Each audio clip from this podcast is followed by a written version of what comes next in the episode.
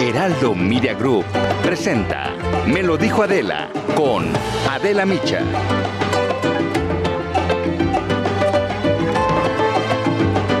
Blanco perfecto, momento adecuado para un atentado terrorista. Centenas de ciudadanos estadounidenses en un mismo lugar, fuera de su país, en un completo caos. En el aeropuerto de Kabul, donde miles de personas siguen intentando salir de Afganistán, dos atacantes suicidas se hicieron estallar. Era una imagen que Joe Biden no quería ver. Una tragedia más para un país sumido en la crisis. El primer ataque fue justo en el acceso al aeropuerto, el segundo en un hotel cercano. El saldo hasta este momento es de por lo menos 110 muertos, entre ellos 13 militares estadounidenses. Los atentados fueron reivindicados por una escisión del Estado Islámico conocida como ISIS-K.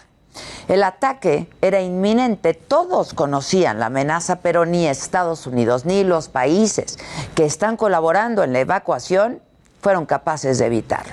Apenas el martes el presidente Joe Biden explicó que había un riesgo creciente de un atentado. Vamos a escuchar lo que dijo el presidente de Estados Unidos el martes.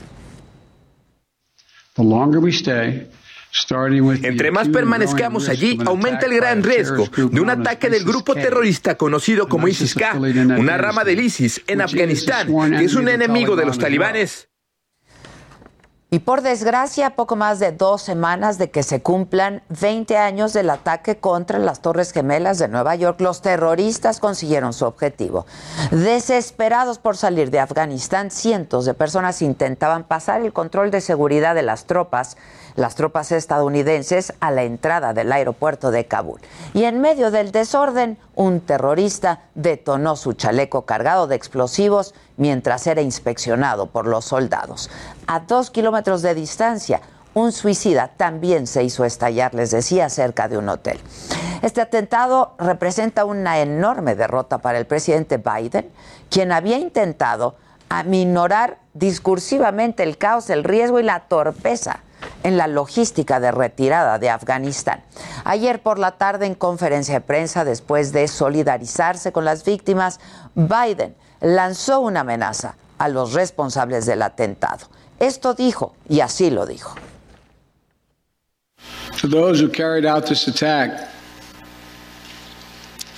a quienes realizaron el ataque y a quienes quieran dañar a los Estados Unidos, sepan esto, no perdonaremos, no olvidaremos. Vamos a cazarlos y hacerlos pagar. Defenderé nuestros intereses y a nuestra población con todo lo que tengo. Pese al enorme riesgo que supone, Biden dijo que seguirán adelante con la operación de evacuación. Vamos a escucharlo. And our commanders on the ground throughout the day y nuestros comandantes en el área que estuvieron allí hoy dejaron muy en claro que podemos y debemos completar la misión y lo haremos. Eso es lo que ordené. No seremos manipulados por terroristas. No los dejaremos detener nuestra misión. Continuaremos con la evacuación. Reafirmó que el grupo terrorista ISISCA no se saldrá con la suya y que la misión continuaría tal y como estuvo diseñada y pidió unos minutos de silencio, unos momentos de silencio por esta tragedia.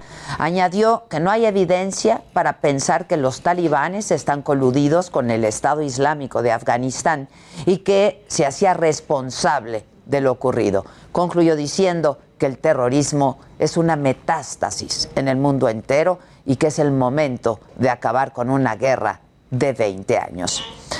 Por su parte, Sabihullah Mujahid vocero de los talibanes, condenó los ataques, señaló que ocurrieron en una zona en donde Estados Unidos es responsable de la seguridad precisamente por la evacuación que están llevando a cabo. El secretario general de Naciones Unidas, Antonio Guterres, escribió en Twitter que observa con gran preocupación la situación en el aeropuerto de Kabul y que condena los horribles ataques terroristas. Y el primer ministro británico, Boris Johnson, además de expresar sus condolencias, enfatizó que la evacuación continuará de la manera más eficiente que sea posible. Esto es parte de lo que dijo. Enviamos nuestras condolencias tanto a los Estados uh, Unidos de América como a la población de Afganistán. Quiero subrayar que continuaremos uh, con la operación. En un segundo mensaje, Johnson recordó que el Reino Unido ha sacado a cerca de 15 mil personas de Afganistán y dijo que pese a la situación tan difícil que se vive en este momento, los talibanes parecen dispuestos a formar un gobierno incluyente. Úrsula von der Leyen, presidenta de la Comisión Europea, ya tuiteó Condeno firmemente los cobardes e inhumanos ataques al aeropuerto de Kabul. Es esencial hacer todo para garantizar la seguridad de la gente del aeropuerto.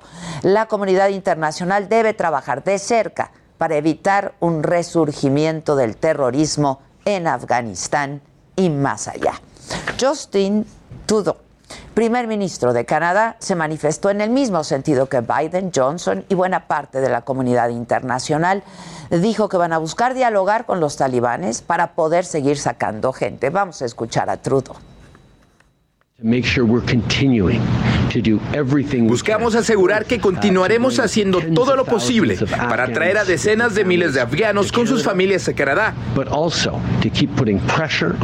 y para presionar a los talibanes para asegurar que la población podrá irse de Afganistán y venir a Canadá.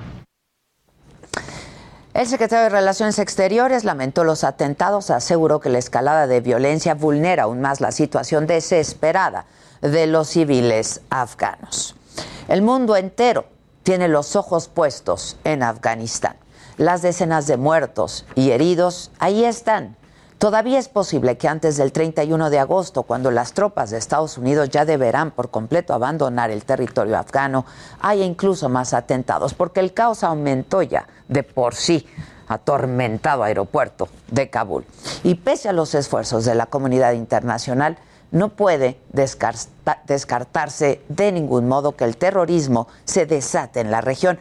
Parece que el futuro de Afganistán será más oscuro y sangriento que su pasado. Esto es, me lo dijo Adela, yo soy Adela Micha y ya comenzamos ahora también por la cadena nacional del Heraldo Radio.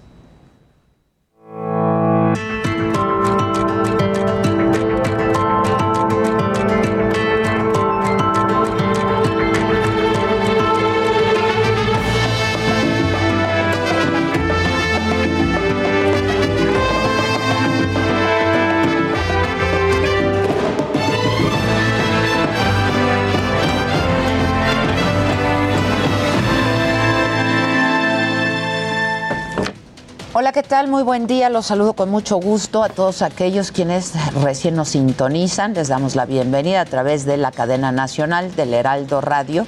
Esto es Me lo dijo Adela, soy Adela Micha y estas son hoy las noticias.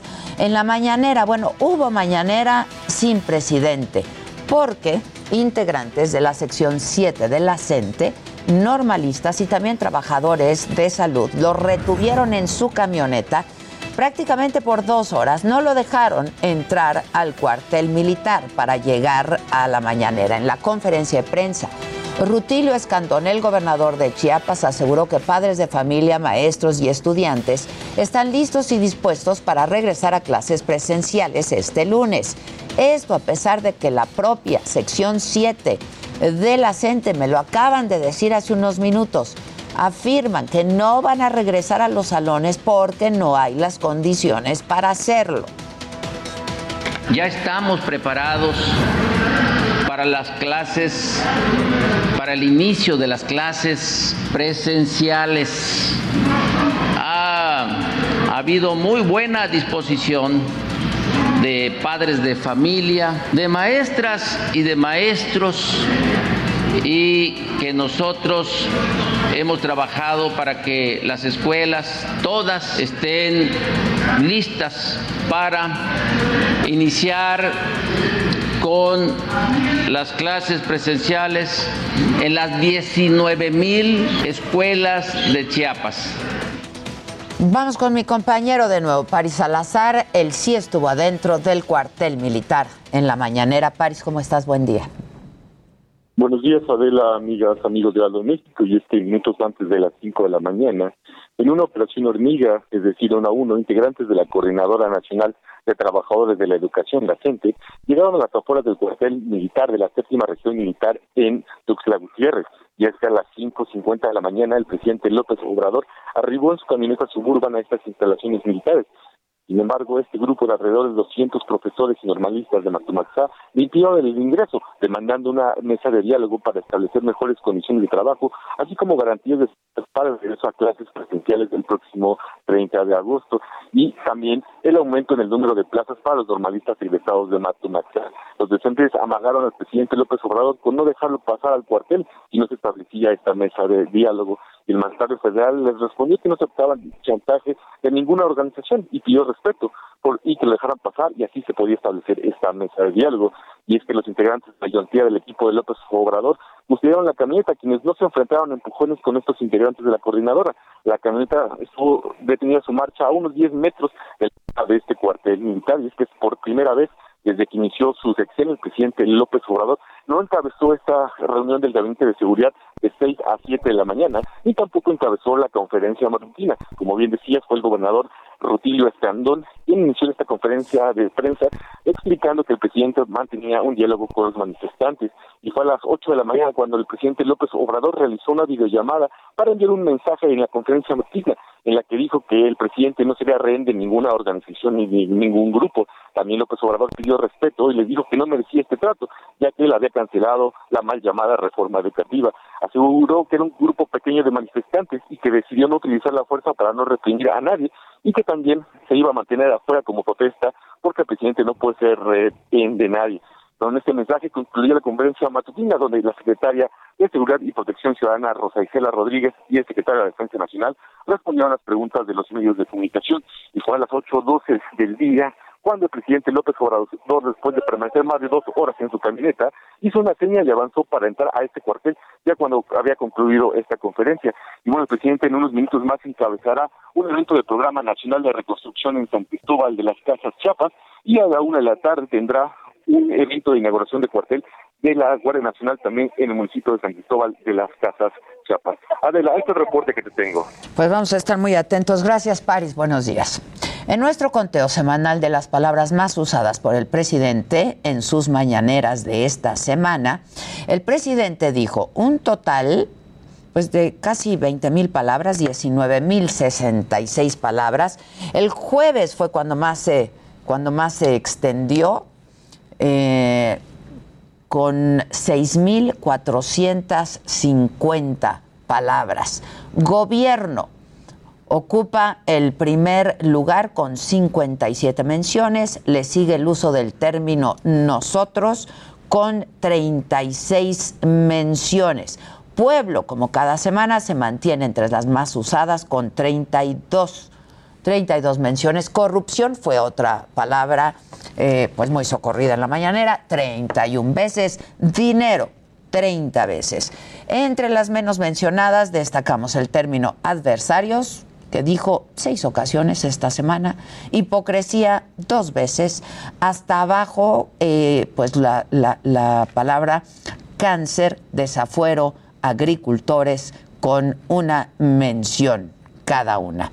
En el caso de los personajes eh, presidenciales y expresidentes tenemos Vicente Fox, quien apareció tres veces, Felipe Calderón, ya saben, cuatro veces, Salinas de Gortari pasó del primer lugar en la semana pasada al tercer lugar con eh, siete menciones. El segundo lugar lo tiene Ernesto Cedillo, quien tuvo en esta ocasión ocho menciones, pero el gran ganador, Ricardo Anaya, ex candidato presidencial con 17 menciones. Y bueno, eh, cambiando de información, ya concluyó el recuento de votos para gobernador de Campeche. La documentación va a ser enviada ahora al Tribunal Electoral del Poder Judicial de la Federación para que anuncie los resultados a más tardar el 14 de septiembre. Habla la magistrada de la Sala Superior, Janine Otalora. La toma de posesión es el 16 de septiembre, entonces a más tardar sería el 15 porque tenemos otras demandas que revisar en el tribunal, pero eh, a más tardar en 15 es la fecha límite y yo espero que lo podamos resolver. Y vamos ahora con mi compañero Daniel Magaña eh, a las inmediaciones del Aeropuerto Internacional de la Ciudad de México porque hay bloqueos en la Terminal 1. Dani, ¿cómo estás? Adelante.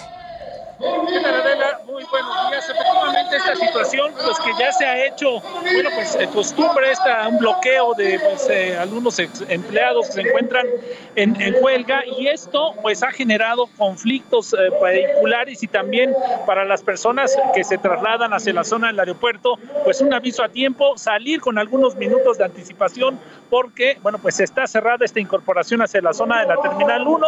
Elementos de la Secretaría de Seguridad Ciudadana apoyan algunos usuarios para poder llegar a tiempo, sobre todo a los vuelos programados aquí en la Terminal 1 del aeropuerto. También afectaciones viales en la zona del circuito interior, el tramo de Boulevard Puerto Aéreo. Así que, bueno, pues las personas que se trasladen esta mañana de viernes, tanto nublado aquí en la Ciudad de México, bueno, pues hay que hacerlo con tiempo porque pues no se retirarán hasta tener una solución por parte de las autoridades y de esta manera, pues de esta manera nuevamente, Adela, estas imágenes eh, también para las personas que nos escuchan en radio, las personas que pues a bordo de vehículos oficiales de la Secretaría de Seguridad Ciudadana, bueno, pues tienen que llegar apoyados por los policías aquí para abordar alguno de los vuelos. Es el reporte de la, vamos a continuar atentos. Muy buen día. Bueno, estamos en contacto. Muchas gracias. En más información, México vive un momento histórico en la participación política de las mujeres,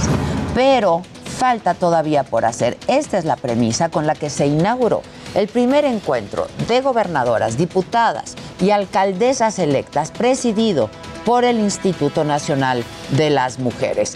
Esto dije Nadine Gassman, titular de InMujeres, y también vamos a escuchar la jefa de gobierno Claudia Sheinbaum y la secretaria de Seguridad Rosa Isela Rodríguez una cifra histórica de mujeres en cargos de elección popular son la recompensa de una lucha de casi dos siglos de muchas mujeres del movimiento feminista.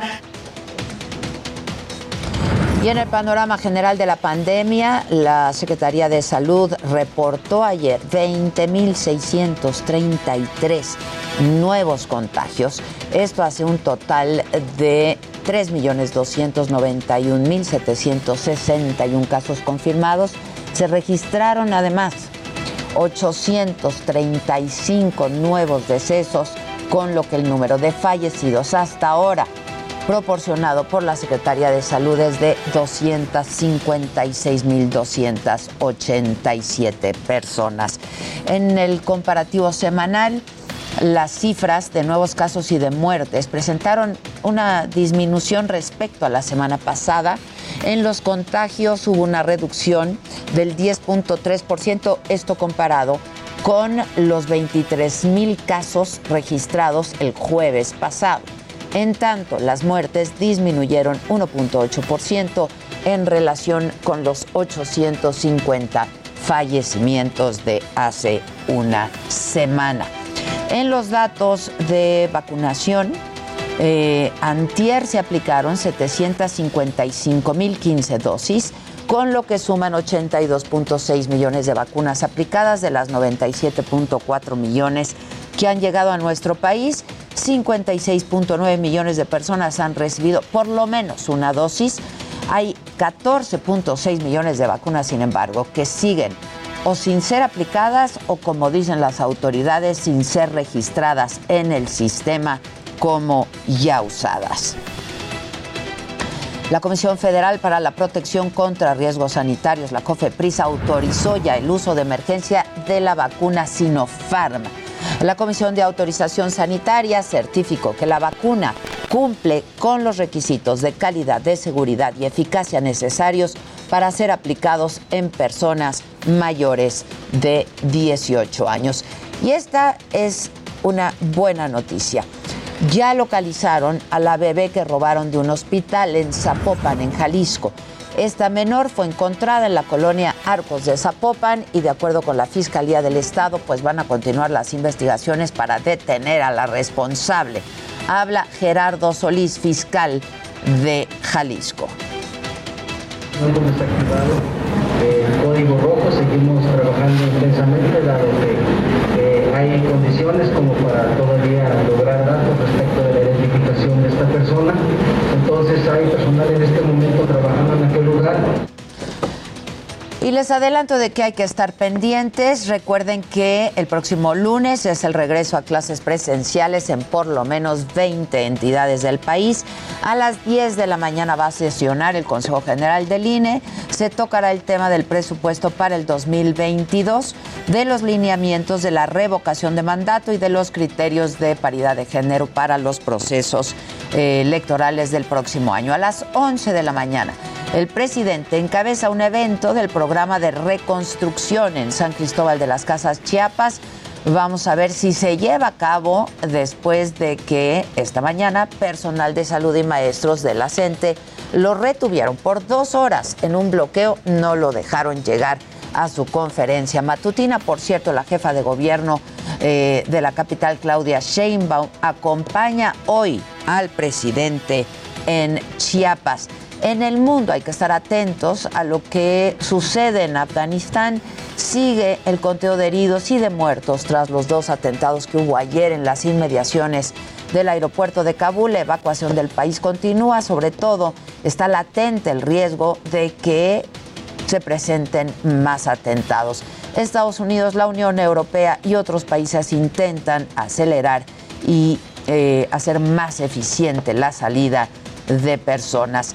Y bueno, después de prácticamente un mes de vacaciones se reanuda la Fórmula 1 con el Gran Premio de Bélgica. De todo esto estaremos atentos y por supuesto les estaremos informando las próximas horas, el fin de semana en los distintos espacios informativos del Heraldo y por supuesto en nuestras plataformas de Saga y del Heraldo.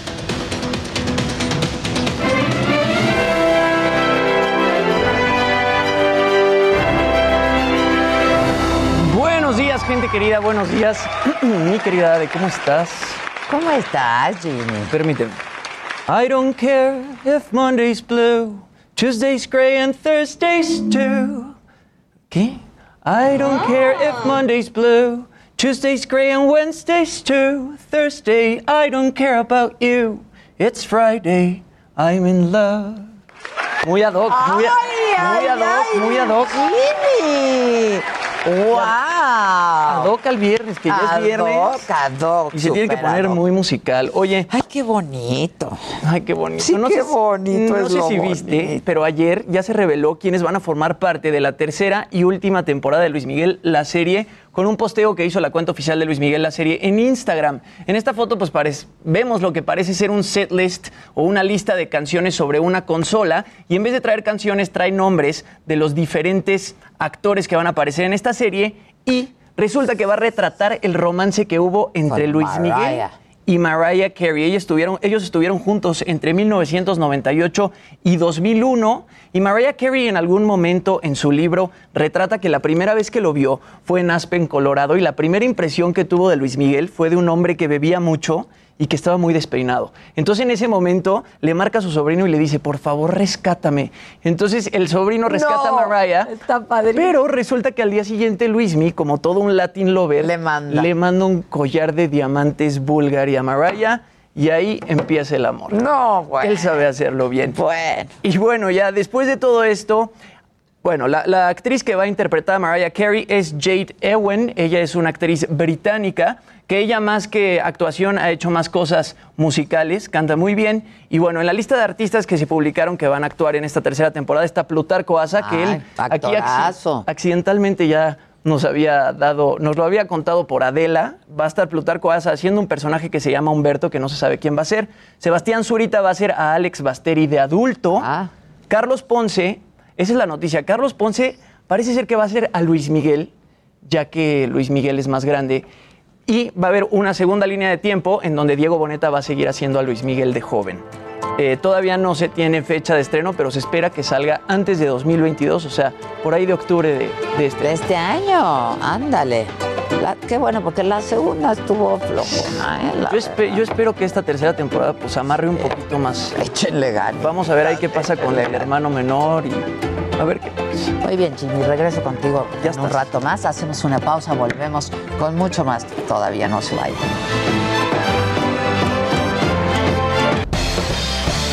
Regresamos con más de Me lo dijo Adela por Heraldo Radio. Hoy, Silly cumple 140 años celebrando sueños.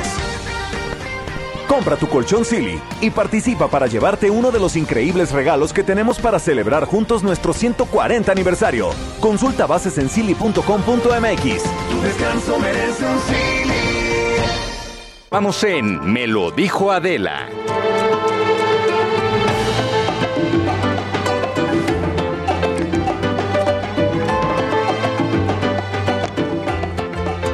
Bueno, ya estamos de regreso y hoy nos acompañan aquí en el estudio eh, de Me lo dijo Adela Guadalupe Alvarado Vázquez. Ella es directora de proyectos institucionales de la Unión Nacional de Padres de Familia. Guadalupe, muchas gracias, bienvenida. Y está también con nosotros María de Jesús Amarripa Guardado, presidenta de la Confederación Nacional de Escuelas Particulares. Bienvenida. Muchas gracias. Bienvenidas las dos. Bueno, yo creo que ahí está esta preocupación, ¿no? Eh, del regreso a clases para el próximo lunes. Eh, ¿Están listos todos para el regreso a clases presenciales?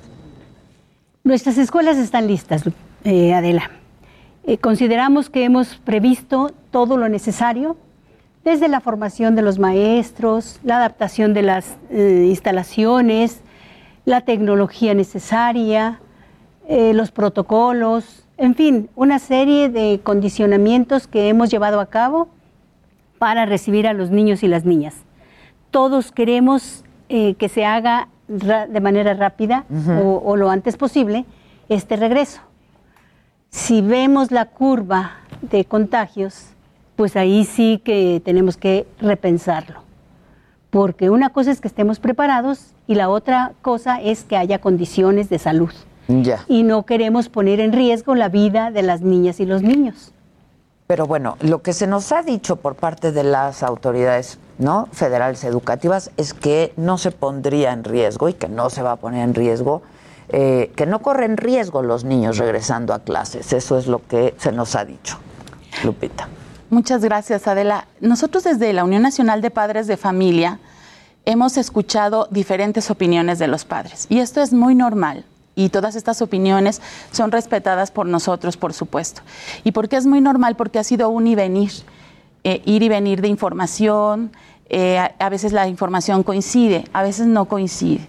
Nosotros en una última encuesta que realizamos encontramos los resultados ya a terceras partes, en donde un 38% de padres de familia nos decían, no, nosotros no nos sentimos seguros de regresar. O sea, ese es el sentir de ellos. ¿Qué porcentaje, perdón? 38%. Ok.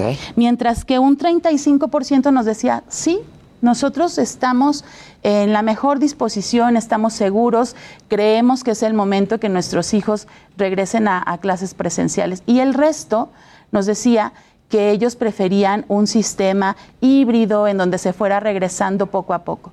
Y nos da mucho gusto escuchar de parte de la hermana Samarripa que están preparadas las, las instalaciones, la infraestructura está lista.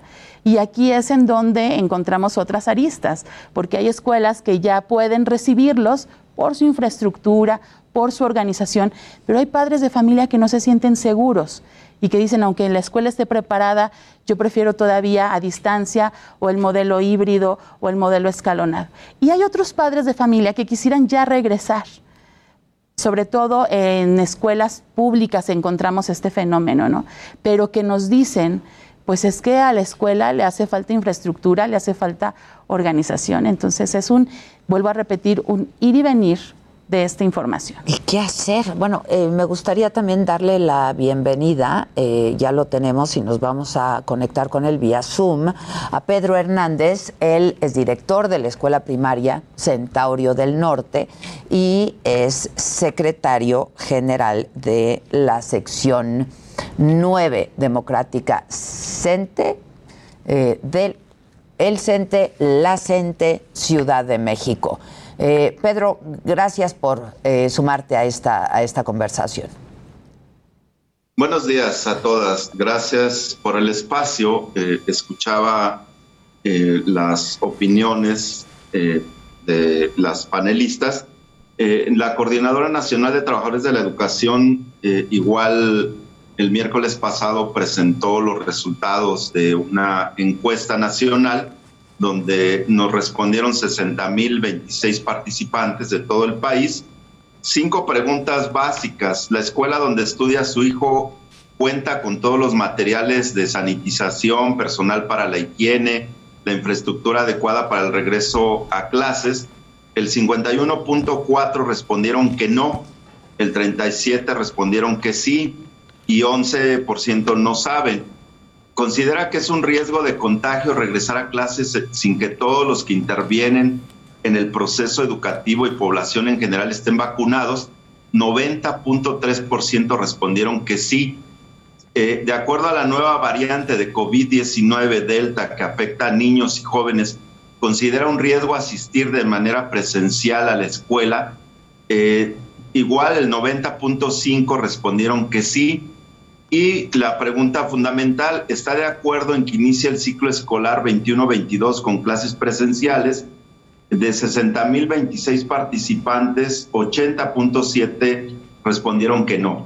Mm. Y bueno, pues no solo es el asunto, eh, como han expresado eh, quienes están en el panel, eh, las condiciones de las escuelas. Ustedes saben que las escuelas públicas pues tenemos un rezago muy grande. Yo estoy en una escuela en Iztapalapa, ahora estamos entregando a padres de familia con todas las medidas los libros de texto para poder iniciar el próximo lunes de manera virtual. No lo vamos a poder hacer de manera eh, presencial.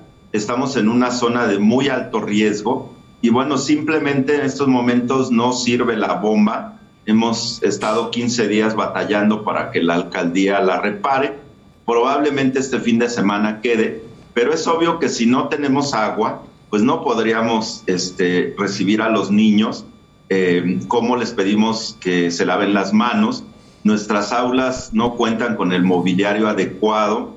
Se nos pide una distancia, una sana distancia de 1.5 metros entre cada estudiante significa que nuestras aulas pueden estar entre 9 y 12 estudiantes. Tenemos grupos de 35 estudiantes, entonces eso implicaría que tal vez solo un día a la semana podría asistir un segmento de nuestros estudiantes. Consensamos con los padres de familia eh, de muchas de las escuelas de la Ciudad de México que lo vamos a hacer en forma a distancia, eh, tiene dificultades la tecnología, todo un ciclo escolar y una parte del anterior, pues lo pasamos de esta forma. Seguimos trabajando, no, no hemos dejado de dar clases. Y bueno, pues ojalá pronto baje el nivel de contagio en medio de una tercera ola tan grande, pues vemos que hay muchas dificultades. Entonces, ojalá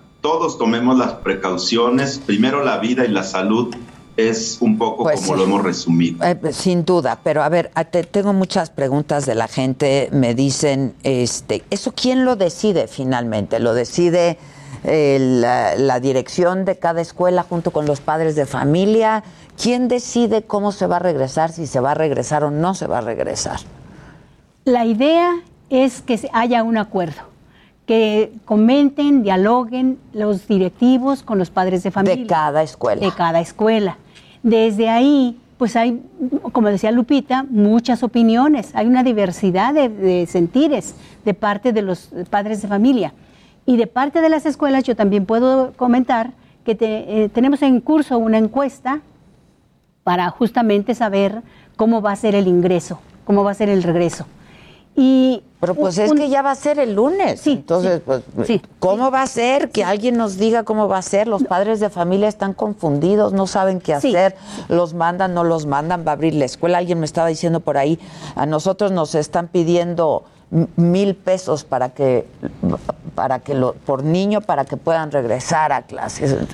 Este decir es un regreso voluntario parafraseando a nuestro presidente y decir, este es un regreso voluntario y está en decisión de los padres de familia. Muy bien, pero no debe de ser, no por ser voluntario, tendría que ser algo que no esté organizado. No, no podemos eh, poner a la educación sin organización, ¿no? Y menos si se ha mencionado. Pero entonces, ¿quién tiene que organizar? Se tienen que organizar las autoridades, las escuelas y los padres de familia. Okay. Y en, en ellos... ¿Eso no ha ocurrido? Y en ellos dividir la responsabilidad. Pues tal vez no ha ocurrido al 100%. ¿Por qué? Porque podemos tener padres de familia que nos digan, todavía no tenemos la información, podemos tener padres de familia que nos digan, primero nos dijeron una cosa, ahora nos dicen otra. Un ejemplo muy cercano, el día de ayer recibíamos una llamada de una escuela del Valle de Toluca. Nos decía, es que primero nos dijeron que era voluntario y como nosotros quisiéramos, podíamos o no traerlos. Escuela primaria pública. Pero ahora nos dicen, como lo que apunta el, el maestro Hernández, sí, van a poder venir, pero de acuerdo a nuestra infraestructura, de, maestros. No los podemos recibir. No los podemos recibir a todos al mismo tiempo, vendrán un día a la semana. ¿Y los demás días qué hará mi hijo? Se preguntaba la mamá. Bueno, puede seguir las clases en televisión, pero tendrá una asesoría. Será imposible porque los maestros están en el salón. A ver, eso es lo que yo vengo preguntando desde hace mucho tiempo. Si el sistema va a ser híbrido, los maestros van a estar impartiendo clases en el salón, en las aulas ¿quién va a impartir las clases virtuales? A ver, Adela, es que no es así solamente. A ver, entonces, ¿cómo es? Porque nadie entendemos nada. Hay muchas opiniones, hay muchos puntos de vista y hay muchas condiciones que van determinando lo que va a suceder. A ver. Yo te puedo decir que en mis federaciones que están a lo largo y ancho del país, que, que estamos en las 32 entidades federativas, ya tenemos la voz porque nos estamos guiando justo con las orientaciones de las autoridades competentes, salud y sobre todo Secretaría de Educación Pública. Y han declarado ya ciertas cosas. Por ejemplo, en Aguascalientes nos dicen, ya iniciamos en medio superior y superior presencial. Eh, iniciaremos presencial en eh, al 30 de agosto. Sin embargo... El próximo lunes. Sí, sí, en Jalisco y Durango, seguramente ahí están las condiciones, condiciones dadas. En Jalisco y Durango dice que va a ser presencial, pero a, voluntad de los papás. En, Guerrero nos dicen que eh, va a haber para los municipios con pocos casos de COVID presencial, pero los otros no. Así en cada uno de los estados hay indicaciones. A mí me gustó mucho eh, la postura del secretario de Educación y Cultura, por ejemplo, de Sinaloa. Él declara, es un proceso de conquista hacia la presencialidad y van a ir eh, midiendo cómo se van a ir integrando presencialmente. Mientras tanto, algunos van a hacerlo a distancia, meramente a distancia, por lo menos. ¿Quién va a impartir esas clases a distancia? Como se han venido haciendo durante la pandemia. ¿Pero no son los mismos maestros que van a estar en las aulas? Si van a ser todos a distancia, no. Eso es el híbrido. Es la modalidad. Por eso, pero si es voluntario, quiere decir que algunos habrán de ir, algunos alumnos habrán de ir, otros se quedarán en casa. ¿Quién va a impartir esas clases? Pedro. Sí, eh, creo que aquí debemos de ver el contexto de cada escuela y debemos de tomar una decisión razonada, informada, profesores, directivos, padres de familia. Nosotros hemos consensado en varias escuelas que por el momento, en este inicio, no puede ser de esta forma, por un decreto, decir se abren todas las escuelas eh, en las condiciones en las que estén. Tenemos, que, tenemos un diagnóstico de cada escuela y de acuerdo a ello se está definiendo entonces, porque tampoco este sentido de una educación híbrida en las escuelas públicas no es posible, no tenemos internet suficiente, no tenemos computadoras, entonces no podríamos estar una parte de clases presenciales y otra parte eh, en línea. Entonces hemos definido y así lo hemos trabajado todo este ciclo escolar pasado y la última parte del anterior a distancia. En muchas comunidades donde tiene presencia la coordinadora, está buscando también otras estrategias como guías.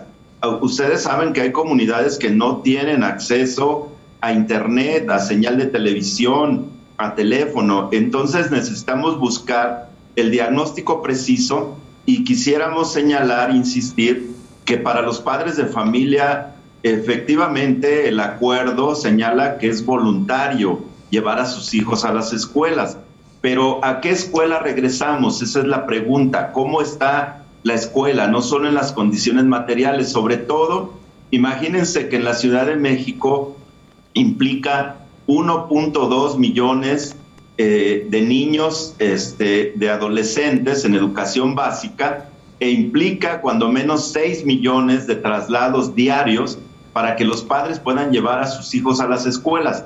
Eso implica una movilidad muy grande de personas.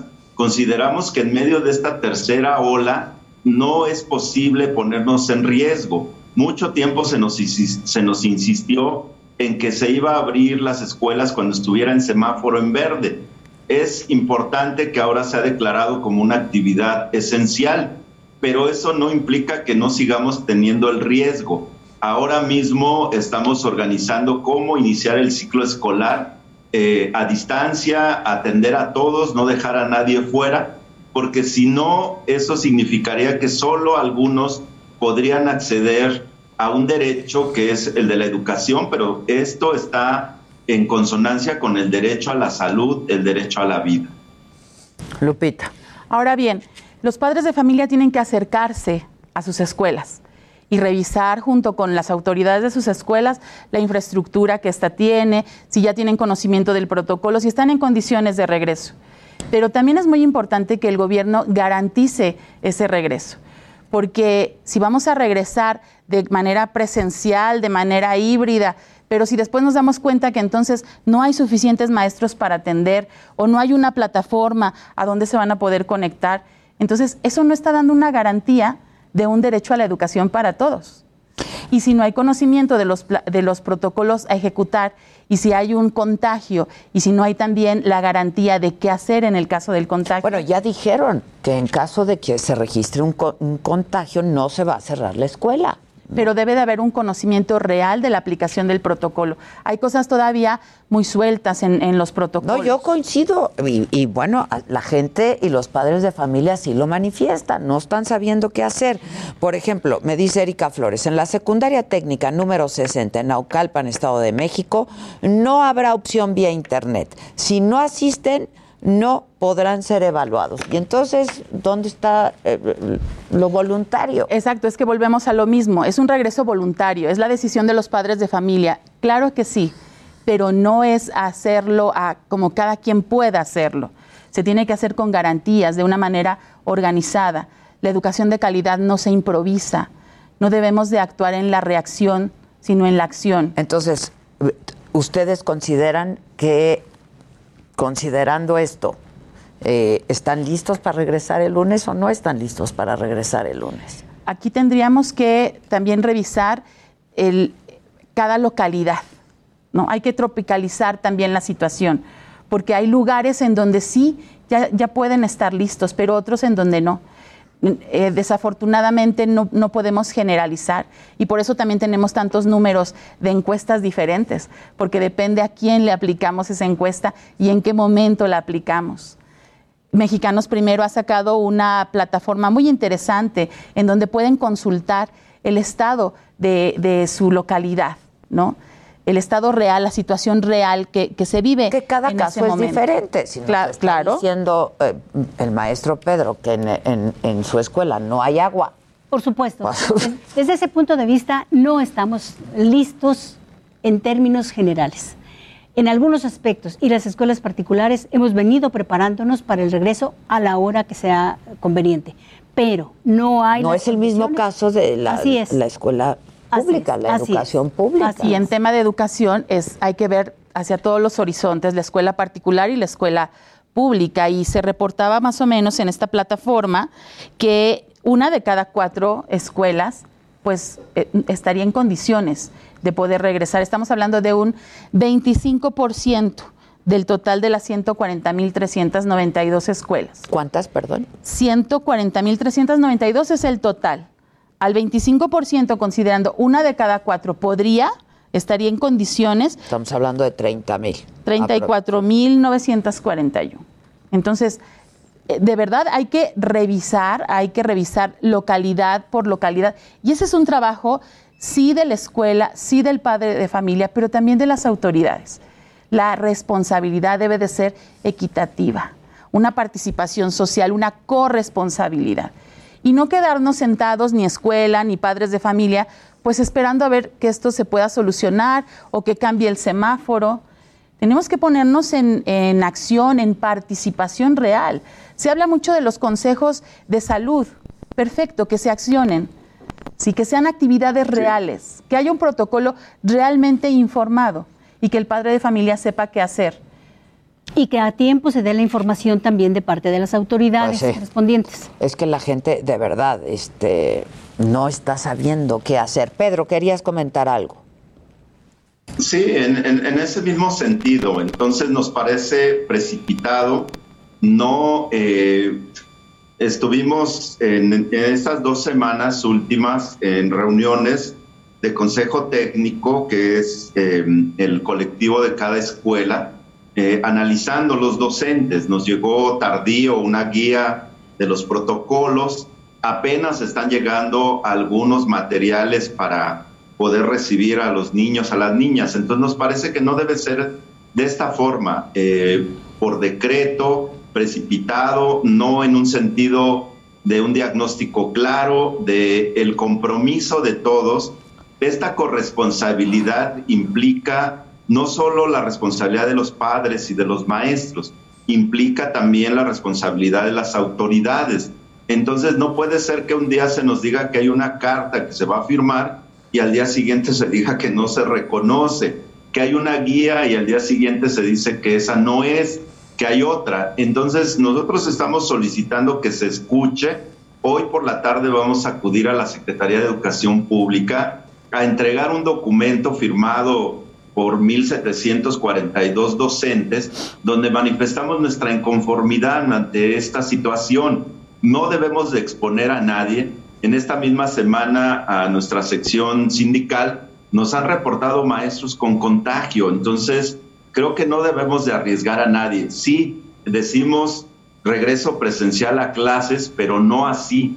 Necesitamos las garantías, como se ha señalado, y necesitamos que, bueno, la sociedad pone de su parte, los padres de familia seguramente... Pues hacen lo que pueden también. Sus hijos eh, acudan protegidos a las escuelas, pero requerimos que la Secretaría de Educación Pública haga lo, lo propio y nos diga eh, no solo los protocolos, sino además, en el caso de las escuelas públicas, pues ustedes saben que dependemos de esos recursos públicos para los materiales de aseo, para poder componer las escuelas, para los materiales que necesitamos para la desinfección, los termómetros para recibir a los, a los niños eh, y los docentes requerimos también una segunda dosis, se aplicó en general la vacuna Cancino, la propia farmacéutica ha señalado Que dura requiere seis un refuerzo, requiere un refuerzo. Entonces, eso es lo que estamos solicitando. Hoy a las 4 de la tarde vamos a acudir a la Secretaría de Educación Pública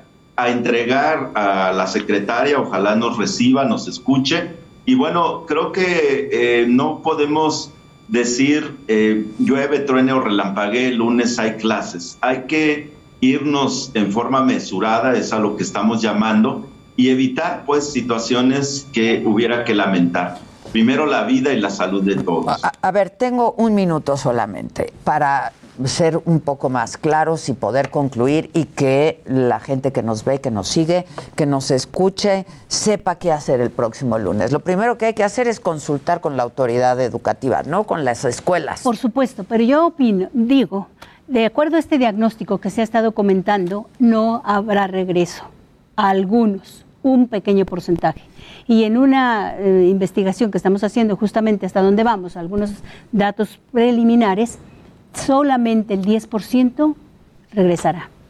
O sea, una gran mayoría o no tiene condiciones o no ve el momento oportuno por la curva epidemi- epidemiológica en la que nos encontramos. Pero por lo pronto, bueno, pues habrá que preguntar en las en las escuelas, ¿no? Sí, a la sí, dirección de la escuela, ¿va a abrir o no va a Sí, abrir? ese es el dato y de que el padre de familia pues se sienta cómodo con que su hijo vaya a la escuela considerando pues este eh, el estado de cada una de, de estas instalaciones. Mira, Adela, yo quisiera aprovechar 20 segundos. y compartir, ¿no? Compartir qué es lo que yo haría como madre de familia, qué puedo hacer como padre de familia.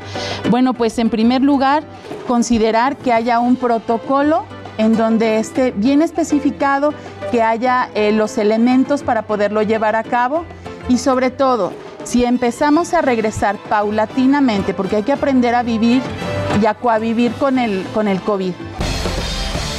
Regresamos con más de Me lo dijo Adela por Heraldo Radio. Hoy, Silly cumple 140 años celebrando sueños. Compra tu colchón Silly y participa para llevarte uno de los increíbles regalos que tenemos para celebrar juntos nuestro 140 aniversario. Consulta bases en silly.com.mx. Tu descanso merece un Silly.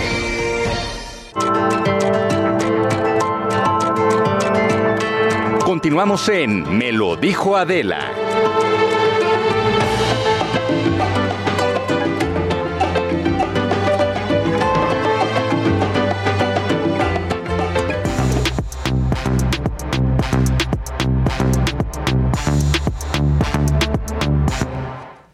Bueno, pues ya estamos de regreso y a mí me da un enorme gusto recibir aquí en esta mesa en la que ya estamos todos. La mesa está servida y está puesta. Estamos todos quienes estamos hoy en la mañana en este programa, el Jimmy, Dani, Luis G.I.G., Adriana Macías, bravo, bravo, bravo. Qué gusto, mi querida Adel. Hace un rato que no te veo, Adriana. Sí, sí, sí, sí, han pasado algunas cosillas. Algunas cosillas, pandemia. pandemia, tu libro nuevo, el más reciente, ¿no? Nunca se dice el último, se dice el más reciente. Sí, yo que cuando escribí el primero dije, wow, escribí un libro, ya vamos en el cuarto. ¿Ves? Pero yo te conocí incluso antes del primer libro, ¿no? Sí, sí, sí, sí. sí, Hace algunos ayeres. Adriana Macías, enamórate de ti, ámate, reencuéntrate y vuelve a empezar. Yo tengo que decir de esta mujer a la que le tengo un enorme cariño, pero un enorme respeto y admiración, de verdad. Gracias, gracias. Adriana, todo lo que has hecho en tu vida, todo lo que has encontrado en tu vida, este, esta manera, esta resiliencia que, que, has tenido a lo largo de los años, a mí me parece que pues es un ejemplo a seguir. Te felicito mucho.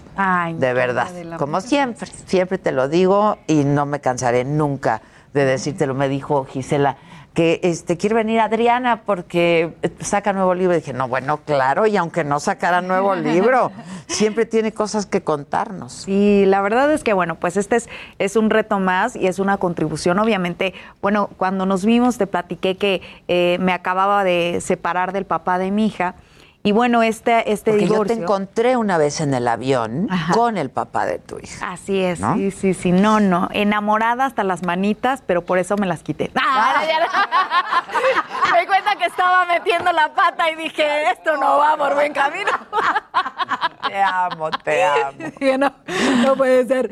Este, no, bueno, obviamente nace mi hija y, cuando mi hija tiene dos años, eh, empiezo a aprender que me, que me faltaba mucho amor propio, que tenía, yo había confundido el tener buena autoestima como profesional, como como amiga, como hermana, como eh, eh, trabajador en este proyecto de dar conferencias, y no me había dado cuenta que mi autoestima como mujer estaba por los suelos. Siempre me sentí en deuda no solo con el papá de mi hija, sino con todos, todos este, mis parejas, bueno, fueron miles, pero siempre decía yo, wow, está conmigo, que no tengo brazos, pude estar con cualquiera, no, no me invitó a un café, yo te lo pago, o sea, ¿cómo crees? Y me invitaste, no, no, no. Y, bueno, así me fui manejando mm. en todo mi, mi matrimonio y cuando nace mi hija, pues me doy cuenta que que, así no son las cosas, que debe de ser un equilibrio. Y tomo esta decisión, una de las más difíciles de mi vida, que es separarme. Y en estos tres años me he dedicado a, construirme, a trabajar en amor propio, en enfocar todo ese esa desilusión, todo ese enojo que puedes sentir porque tienes que empezar desde cero. Este, aprendí a tocar el cello para enfocar toda esa energía negativa en algo positivo. Sí, sí, en, construir. Está muy cañona Sí, sí. Hay que, es que cuando estamos enojados, cuando tenemos una decepción muy grande, traemos tanta adrenalina y normalmente rompemos, tiramos, echamos madres. En vez de enfocarle en algo positivo. Y tocar el cielo, bueno, me salieron llagas, no tenía callos, ya tengo uno del arco, este, me duele el abdomen porque está que estar ¿A dónde está el chelo? Luego tienes que venir con el chelo. wow, wow. De verdad que ha sido un gran reto. Y me sentía con el compromiso, como siempre en cada una de mis conferencias comparto herramientas de vida y hoy me sentía con el compromiso de, de plasmar estas herramientas en este libro, que es un libro no solo para mujeres, porque me doy cuenta que muchas veces también los hombres, eh, en algún momento tu pareja es muy fitness, por ejemplo, y tú te sientes como en desventaja y lo compensas esa desventaja comprándole cosas a lo mejor. Mm, mm. O tu pareja paga todo, le va muy bien económicamente y tú te sientes como insegura y empiezas a disculpar que a lo mejor no sea tan fiel, que a lo mejor no sea tan cariñoso y empiezas a llenar esos vacíos y me doy cuenta que, que hay mujeres que llenan vacíos hasta con golpes, ¿no? Entonces me sentí con este compromiso de, compartir este libro, que si no hay amor propio no hay nada. Yo nunca hubiera pensado, de verdad, Adriana, que a ti te faltara eso. Sí, sí, sí. De veras, conociéndote esta mujer tan hecha pa'lante, ¿no? Este, eh, pues que, que, que se ha levantado frente a la adversidad, este, de la forma en la que tú lo has hecho. Jamás hubiera pensado que tuvieras un problema de amor propio. Sí, yo en me di cuenta que a veces lo disfrazamos en esta inseguridad de yo lo doy, yo lo hago, no Mm. pongas, yo lo pago, yo lo resuelvo. Pero cuando hace, nace mi hija, pues eh, quiero también ese, ver ese, esa respuesta y ese amor hacia mi hija y ese acompañamiento y no lo veo y lo empiezo a pedir y, y no veo Mm. respuesta. Traté de arreglar las cosas, no se pudo y, y cuando propongo en la mesa, entonces me quiero divorciar y te dicen, sí, cuando lo has dado todo, lo di todo, eh, no solamente materialmente hablando, sino eh, te das todo en cuerpo y alma y, y tan fácil te dicen sí, pues dices, no hay nada, ¿no? Mm, mm, Y lo más Sí, importante, sí, sí, sí, sí. eh, eh, lo más importante que yo tomé esta decisión súper difícil eh, por darle un ejemplo a mi hija, porque yo vi que mi hija a los dos meses de edad empezó a hacer las cosas con los pies y dije, "L- tus hijos te ven y te imitan. Que mi hija eh, también aprenda a través del ejemplo que hay que construir la felicidad todos los días y que no puedes eh, poner tu felicidad en los hombros de alguien más, que no puedes poner tu felicidad en las manos de alguien más porque la va a hacer pedazos. Porque nosotros mismos en, en nuestras inseguridades, en nuestra inexperiencia, también cometemos errores y también a veces destruimos nuestra felicidad. Entonces es súper importante que tú te hagas responsable y tome esta decisión. Y, y yo cuido mucho el corazón de mi hija. Yo jamás le edad hablo. tiene tu hija Ya tiene cinco años. Cinco años. Pero- Veíamos imágenes, ¿no? Este, de, de, de ti junto con tu hija en la regadera, tú bañando a tu hija. La baño, ¿no? la Eh, peino. Ya se podría bañar sola, pero bueno, pues estoy todavía de consentidora y dije, vamos a hacer este último video porque ya es la última vez que podemos este, tomar, yo pienso, estas imágenes. Ya, ya está enorme, ya tiene cinco años, ya, Sí, ya, sí, ya es una loquilla. Que, ¿Y a poco maneja los pies como los maneja? Ve cómo. Eh, eh, es Ahí las que estás trenzando. sí, es que es un método para trenzar eh, este, con un con un peine, es muy fácil y bueno, pues lo compartí en redes que este Muy fácil para ti. Claro, sí, no, hombre, qué. Pues mí no me sale con las manos. Sí, y bueno, pues eh, ¿Y, y a poco tu hija ya maneja los pies como los no, manejas? eh, por vagancia, obviamente. Sí, sí, lo entiendo, pero lo hace- cosas de hace- levantar algo con los pueblos. Le digo, recoge tus juguetes, es así de que bueno, está bien y los alza con el pie y todo, este, pero eh, o el celular está acostada y el celular las caricaturas, la, la está, está, ella está acostada Con los y pies. está Wow. buscando caricaturas y este, Impresionante. eh, pero sí, obviamente eh, tus hijos van aprendiendo a, a esta esta escuela, ¿no? De Sí, claro, claro, que tú fuiste tiene aprendiendo un humor también, negro ¿no? igual que el mío. No sé si vieron ahora que hubo un video en TikTok que está un tiranosaurio Rex y dice, lávate las manos, Rex. Y, y pues no puede. Me ve mi hija y dice, es lo tenemos que hacer. sí o sí, lo tenemos que hacer. Y llega y me dice, lávate las manos. Y le digo, no puedo lavarme las manos. En el coronavirus. Y yo, no puedo, que alguien me ayude. Entonces, me encanta que tenga ese humor negro, porque sabes que los seres humanos últimamente están muy muy sensibles, muy Ay, ágiles sí. y, y todo La el mundo aquí- generación de cristal les cositas y, y- y la vida no es así, el, el sentido del humor es, es un bálsamo, es, un, es una coraza, es un empuje, te, eh, la risa te enseña a ver desde otro punto de vista un problema y cuando ves un problema desde otro enfoque encuentras soluciones, encuentras herramientas, encuentras maneras, ¿no? Entonces, eh, mi hija me encanta que tenga ese humor negro, nos llevamos pesado, pero también está segura y confía en mí, me, agarra de la manga y, cuando yo siento su manita tomarme de la manga, siento, e- ella confía en mí y, y yo tengo esta responsabilidad de hacer, es un gran trabajo ser congruente, es un gran trabajo esforzarte, porque como tú yo también he estado eh, tirada en la cama queriendo llorar todo el día y decir, no, no, no puede ser que, que, que tenga que empezar de cero. Y, y en, es en ese Por un hombre. Sí, y en ese momento dices, tampoco merezco estar aquí tirada llorando. Y si tú te haces esta pregunta, mereces estar tirada llorando, quejándote, enojada. Si no lo mereces, entonces ponte de pie y ponte a trabajar. Y, y va a ser difícil y vamos a vivir muchos momentos retadores, pero seguro va a valer la pena. ¿Este libro lo escribiste durante pandemia? Eh, un poquito ¿O antes. antes? Un poquito antes, ya a mediados de la pandemia ya estaba listo. De hecho, yo tenía eh, mucha ilusión en presentarlo en la FIL, eh, pero bueno, pues fue, eh, fue en línea. Y bueno, pues, pero esperemos que cuando se dé la posibilidad, pues nos acompañes a Pero claro, pero Ahorita es un claro, ticón, tú, sí, tú, tú. no, Hice un ¿qué me TikTok tuyo, hice un TikTok. ¿Hiciste Sí, sí, sí. Este que, que dices, eh, si, si eres feliz sin mí, imagínate conmigo. Exacto. Eh, lo tenía que hacer, lo tenía que hacer. No más, Ya nada, más te, imagínate. ya nada más te faltó ponerle ahí para que nos quedara, ¿no? Echando pata todo el día. Ah. no puedes echarle la mano. No puedes echarle la mano a Adela. Yo le quisiera echar la mano, pero no se puede. No se puede. Eres una mujer increíble. Dice Tortillita Pascualita, este tipo de mujeres son las que deberían de tener más foco. Eh, Lila González, mi admiración y respeto. Eh, soy fan de Adriana, gran ejemplo de vida. Eh, wow, qué gran mujer, qué bárbara, qué ejemplo de mujer. Nos preocupamos por pendejadas, debemos estar agradecidos por estar vivos. Pues mira, ya te la sabes todo lo que la qué gente dice de ti, eres una mujer increíble, eh, que qué bonita seguridad le has transmitido a, a tu niña. Supongo que tu niña en algún momento empezó a hacerte preguntas, ¿no? Claro, ha habido dos preguntas para mí muy fuertes. Eh, la primera, cuando tenía un año y medio, que me dijo, mamá, y se señaló sus brazos, ¿no? Y me decía, mamá. Y para mí fue impactante que al año y medio, con tan poquitas palabras, ella se comunicara y dijera, no entiendo, quiero saber, ¿no? Y, y en ese momento le dije, mami no tiene brazos, mami así es. Me preguntaba cada tres, cuatro meses, mami no tienes brazos, no, mami no tiene brazos. Un día se me ocurrió decirle, ¿dónde crees que estén los brazos de tu mamá? Y ella me dijo, en la luna. Dije, ándale, ahí están. Me preguntó la última vez a sus cuatro años y lo tengo muy presente porque me dijo, mami, ¿no tienes brazos? Y le dije, no. ¿Dónde están los brazos de mamá? En la luna. Y le dije, "¿Y si hacemos un cohete y vamos por ellos y los traemos y me los ponen. Y me hizo cara rara y me dijo, no, mamá. Y fue como la última vez que, que me preguntó. Y hace poquito me preguntó, mamá, ¿por qué mi papá nos dejó? Y le dije, no, no, no, no, no, tu papá no nos dejó.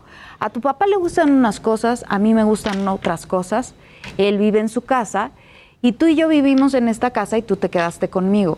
Porque si viví tantas situaciones difíciles y tomé una decisión tan dolorosa para separarme del papá de mi hija y cuidar el corazón de mi hija y cuidar su futuro, sería ilógico que hoy me dedicara a envenenar el corazón diciéndole, sí, nos dejó. Nos dejó, claro. Porque en mi libro lo platico y, así es, ¿no? El, el amor y el odio tienen la misma fuerza de, de- para unirte a una persona, ¿no? Y si esa persona no quiere estar unida a ti por amor, pues no, no te unas tú a él por el odio y menos eh, este, limites la relación de tus hijos con su papá o con su mamá, porque para mí es un orgullo hablar de mi papá y es un orgullo hablar de mi mamá y, y son mis héroes y mi, mi papá me enseñó a caminar y mi mamá me enseñó a tener siempre esta capacidad de ser previsora y siempre buscar y pensar en el futuro. Entonces, si, si ellos son mis pilares, yo quisiera eso también para mi hija, ¿no? Aunque no estemos juntos. Claro, claro. ¿Y, y, y el papá frecuenta, se ven? Eh, no, no, no mucho. o sea, típico. Tiene mucha madre, yo la mantengo, no en ese. Por eso saqué este libro, Claro. señoras y señores, que si hay que, que si hay que alimentar a esa niña, así que compre este libro, vaya a mis conferencias. Exacto. este, ¿Y las conferencias las estás haciendo virtuales ahorita? ¿Qué Sí. estás haciendo? Fíjate que, bueno, estábamos eh, preparando la, línea, la, la gira Éxitos sin pretextos. Se pausó, eh, empezamos a retomar algunas cosas en Estados Unidos y, bueno, yo sigo eh, preparándome y compartiendo conferencias en línea. Obviamente el chelo para mí ha sido todo un aprendizaje y, y, bueno, pues lo estoy... eh, ¿Cuánto llevas con el chelo? Año y medio. Año y medio tocando el chelo y este y ha sido bueno. Para mí, a mí, me ha enseñado muchísimo. Primero me dijeron, oye, ¿por qué el chelo? Está muy pesado, es muy difícil.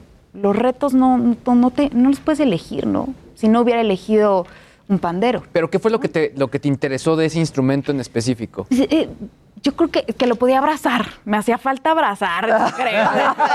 Es grandote, es grandote. Sí, claro, exacto. Es, es el chelo. Y El entonces chelo. yo necesitaba a alguien que me mantuviera. Entonces, Exacto. El, el chelo sí Y me que- puede mantener. que te- porque, que te contuviera. Sí, porque mira, si no es en conferencias, yo por lo menos me voy a tocar a los camiones y sale porque sale. ¿no? Entonces yo dije, no, necesito algo que me mantenga. Y, y- y el chelo para mí fue, eh, fue eso, ¿no? Y aprendí que cuando presionas mucho el arco, eso, eso desafina. Y así es la vida, cuando presionas mucho las cosas, desafinas en la vida. Todo debe de llevar un, un sano equilibrio, una justa proporción. Y, y que va a doler, pero que siempre hay, hay maneras de, de buscar un, un apoyo en tu fe, en tu familia, con tus amigos. Y por eso diseñé el arnés con el que me detengo el arco, ¿no? Entonces, este... ¿Tú lo diseñaste? yo lo diseñé, yo lo hice como hice el arnés para enseñarle a caminar a mi hija, pues ahora dije, no, el, el del chelo cualquier cosa, si ya el de mi hija lo hice, este ya cualquier cosa, ¿no? Entonces, es increíble. Sí, no, no, no, no. o bueno. sea, se queda uno sin palabras, Exacto. la verdad. O sea, Aquí dicen muchas felicidades a esta madre bien chingona. Tus redes, por favor, para seguirte. Eh, mujer admirable que demuestra tantos valores de autosuficiencia. Felicidades en, a gran En mujer. Adriana Macías Oficial, ahí me pueden seguir en, en mi TikTok, siempre eh, con mucho humor negro. Estoy haciendo el patual en mi TikTok, que te, te voy a robar un patual ahorita, porque el patual es un manual donde todo mundo puede compartir sus claves para el éxito. Porque los manuales ni los leen, ¿no? Entonces, el Exacto. patual este estoy segura que Es sí. el patual, sí lo van a leer, claro, Y está este- divino el Sí, no, patual. claro. Sí, entonces e- eso es lo que estamos haciendo en TikTok. En mi canal de YouTube eh, pues siempre comparto pues algún contenido, cosas que, una probadita de mi trabajo, meditaciones, porque me encanta meditar, creo que nos, nos enfoca. en- ¿Meditas diario? Sí, me gusta mucho, en la mañana o en la noche, porque aparte no le tienes que dedicar tanto tiempo, es, es solamente que hagas el hábito. Y hoy en día que hay tanta ansiedad, tanta depresión, pon una intención y, y medítalo. Tu- tus 10 minutos, en vez de eh, acostarte, y si te cuesta trabajo dormir, eh, en vez de estar dándole vueltas a, a la cabeza tantas ideas que solamente te van a generar angustia, que te van a quitar más el sueño, medita. Y medita una intención para mañana y despiertas con esa intención y es, es, es hermoso. Yo la verdad que lo disfruto mucho, así que vayan a mi canal de YouTube y, y mediten conmigo. Ahí te estamos Sí, sí, viendo estamos con el, el con el patual patual. del ex. Con el patual, sí. Y hay que seguirlo al pie de la letra. ¿A qué edad empezaste a, a- a tener tal destreza con los pies? Pues, obviamente cada... Fuiste- Sí, como, como haces con las manos. Sí. Mm, al principio sí parecían las patas todo lo que hacía. Yo aprendí a escribir en, un, en una época donde los maestros no confiaban en que yo fuera a hacer nada con los pies. Y yo aprendí a escribir sola porque eh, pues ni siquiera mis papás vislumbraban que mis pies iban a ser esta, esta herramienta de vida, ¿no? Y con el tiempo vas perfeccionando. Cuando nació mi hija, pues obviamente no sabía cambiar un pañal eh, eh, y me daba miedo romperla. Le pedí a Dios, por favor, Dios, que no se me vaya a caer a mí mi hija, porque si no, obviamente iba a ser el de, claro, pues sí. Pero por tenías que tenías ya". ayuda, tenías No. nada. No, pues no, pues por eso abrí mis ojitos y dije, no, pues no, o sea, si, si no hay nada y yo sola, pues mejor. Claro, mejor sola, claro. Entonces, este, después aprendí a cambiarle el pañal hasta en el avión, en el carro, en movimiento. Yo sí fui de esas El mamás avión de. es reto, ¿eh? A mí me tocó cambiar pañales en, la- en- en avión. Y, Claro que es reto. Es un lo- rollo. Yo sí, se le- yo, yo sí le cambié el pañal en el piso del aeropuerto. yo sí, sí fui de esas mamás que donde sea, mira, ahí estamos. Ahí estás con el chelo.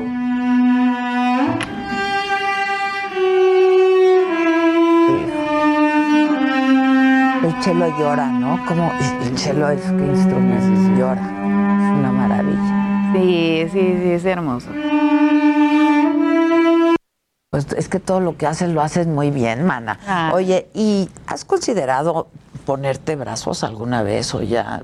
Pues para mí fue muy difícil ser eh, Capitán Garfio cuando yo quería ser princesa. Mm. A mí me tocó ser Capitán Garfio a los tres años y, y- y a los cuatro años. Ser una niña que quieres ser y verte bonita y traer unos garfios es, es un gran reto. Yo no podía llegar y decir, ¡ay, qué bonito, lo quiero tocar!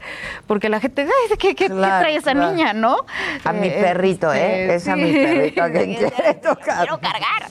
Este, porque ese- ¿qué, qué- qué trae esos garfios? O sea, ¿qué va a pasar? Entonces, eh, yo los usé hasta los 20 años, nunca convencida, siempre queriendo, eh, pues, eh, aceptar esta decisión de mis papás que habían tomado con mucho amor, con mucho esfuerzo, y en una época tan difícil, porque ni siquiera yo, que no tengo brazos, hoy en día que soy mamá, te puedo decir lo doloroso que ha de haber sido para mis papás Ah, no, sin haber duda. recibido una, una bebé sin brazos y en una época donde no había nada, ¿no? Sí, sí, hoy, sí. hoy hay tantas cosas.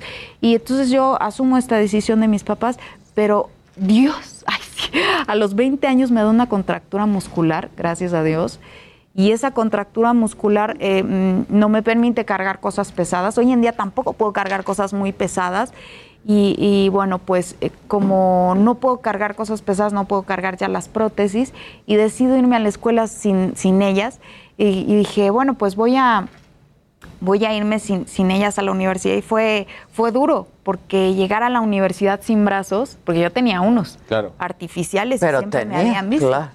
Y, y llegar sin ellos fue un impacto para mí, otro comenzar de cero, porque no es lo mismo llegar con tus prótesis y que la gente de, de entrada te vea, a que de momento llegue alguien y de repente suba los pies y dices, ¿qué onda? ¿Qué es esto? Le llamo la atención, la regaño y luego a un lado el chico que me gusta.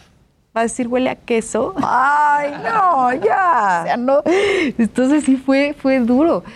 Pero yo, yo, yo obviamente eh, admiro la tecnología y el Pero es que con todos los pero, avances que hay, ¿no? eh, no, no me animaría yo. Yo creo que es una excelente opción para una persona que ha, que ha nacido sin, sin las sin, sin, sin brazos, pues no es, no es como buena idea. Pero si has tenido un accidente, es, es- buena idea, ¿no?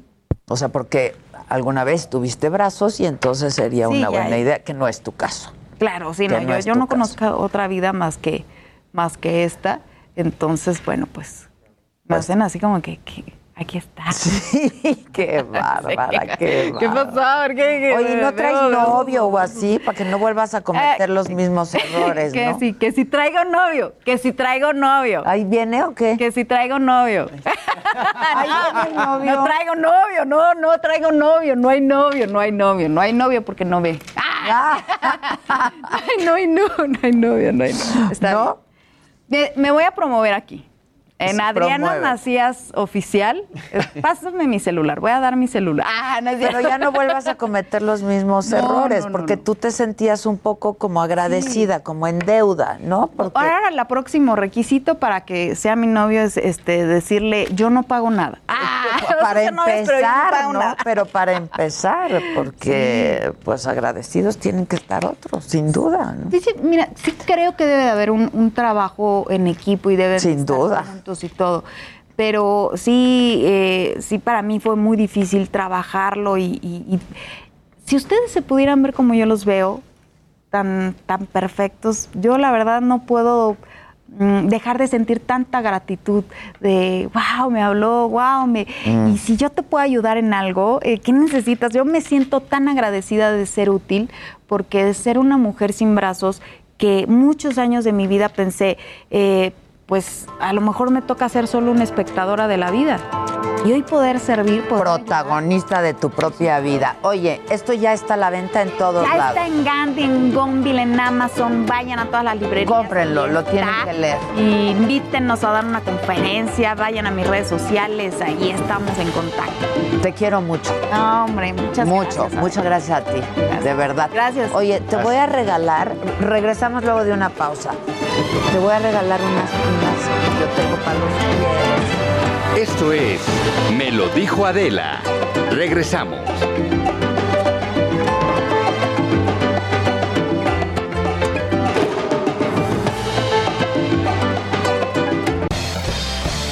Regresamos con más de Me lo dijo Adela por Heraldo Radio. Hoy Silly cumple 140 años celebrando sueños. Compra tu colchón Silly y participa para llevarte uno de los increíbles regalos que tenemos para celebrar juntos nuestro 140 aniversario. Consulta bases en silly.com.mx. Tu descanso merece un Silly. Adela.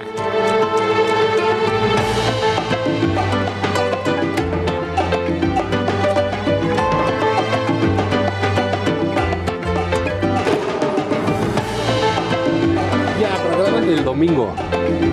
Y el de mañana lo hacemos en, En vivo. vivo, ah, ok, ok. ¿Quién creen que pasaba por aquí? Pues no me pude resistir. ¿Qué onda, Zavala? ¿Cómo estás? Vaya, hasta que tuviste. Gracias, gracias. Gracias, gracias. Esto no es la alegría del hogar, venimos en un plan serio. Exacto, gracias público. Gracias, público conocedor. Ah.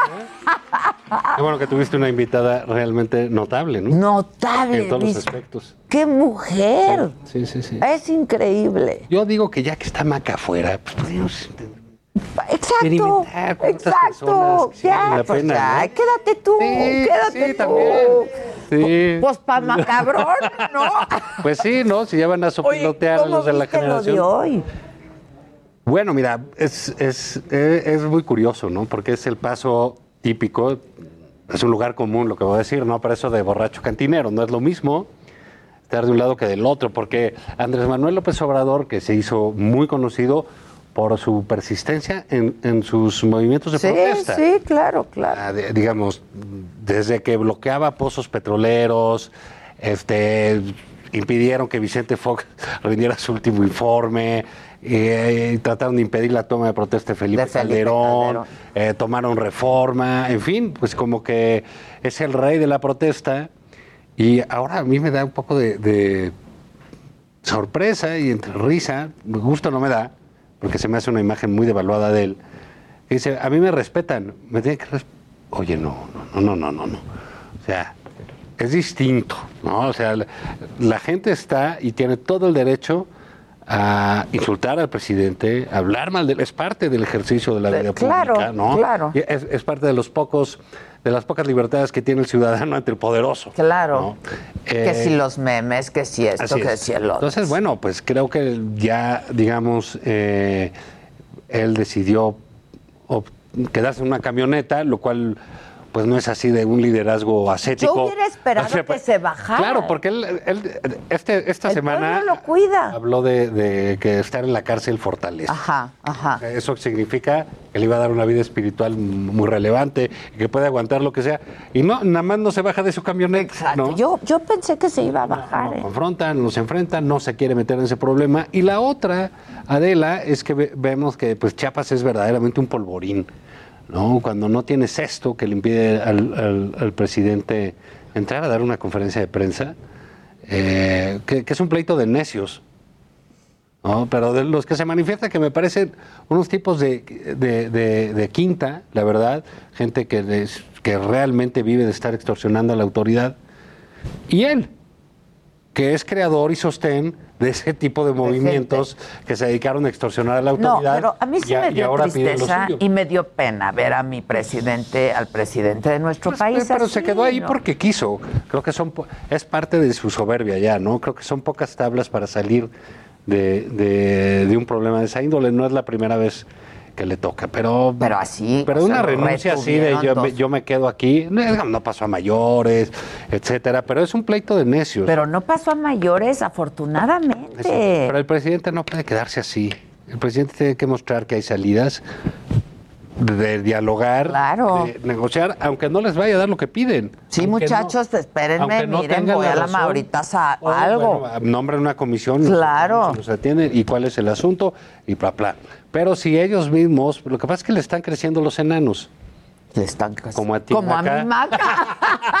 que ahora dices, ¿qué hago con el Como monstruo? a mi maca. No, sí, ya, ya me quiere quitar. Pues aquí sí, pues todas esas organizaciones que han vivido, insisto, del chantaje y de la extorsión, pues tienen ese, ese punto ahí en Chiapas, donde gobierna, si no me equivoco, el cuñado del nuevo secretario de gobernación. De gobernación, exactamente. ¿Y cómo viste ese cambio? La verdad fue súper sorpresivo. Pues mira, ayer nos fuimos de aquí de la alegría del hogar, Sí. el programa de variedades que tenemos aquí. Este programa de variedades, Y pues ni idea, ¿no? De que iban a darle otro. nada. La, la grosería final a Olguita, ¿eh? Porque Oye. sí la han tratado muy mal. Se veía desencajada ayer. Híjoles. Pues bueno, es que pues, según dicen, no lo sabemos porque no, no se ha aclarado, pero según dice, pues le hablaron y le dijeron, oye, ya te vas, vente a Palacio porque vas a entregar. Pues estaba en el evento este de mujeres, se tuvo que salir porque le hablaba del presidente y le dijeron, pues ya te vas. Pero digamos, como se ve, pues el tacto no es lo del presidente. Dijo, estuvo- Siempre la han tratado muy mal. La, la verdad, tú veías en la prensa. Pues muy disminuida, ¿no? Pues, Además. creo o sea, que es, un- es- es una historia un poco penosa de, de- de una mujer que llegó Con una buena con una imagen muy exitosa, fue ministra, en fin, como que... Y, y además fue bastante conservadora como ministra, hay que decirlo, pero de repente se situó en la ala progre, ¿no? Que es así como que el, el- el bautizo Sí, por sí, excelencia de la izquierda y que no, pues es súper progre, que quién sabe qué. Llegó a la Secretaría de Gobernación y sido, fue un fracaso para su imagen, fundamentalmente. Para Y- su imagen. Y la otra... además, pues no, hacía, no el- la dejaban hacer nada. Pues porque entró a un lugar este, muy delicado, ¿no? Que es el manejo de la política interior. Entonces, bueno, para alguien que no está experimentada en la grilla, en esos Pues este, es muy ese masaje, complicado, pues es muy complicado y se metió con verdaderos tiburones eh, en ese sentido. Y entonces, pues, aparte el presidente no necesita un secretario de gobernación, necesita otra cosa. claro. Pero él es el secretario de gobernación, etcétera, él es el... sí, pues casi porque no puede el de Hacienda, ¿no? Exacto. Pero en general... Dice, el pone, el Es el quita, jefe de obras, etcétera. Él, él tiende a eso. Y También me dio pena ver a Olga ayer, de verdad, porque vele la se mira, veía es que esas escenas yo creo que están mal.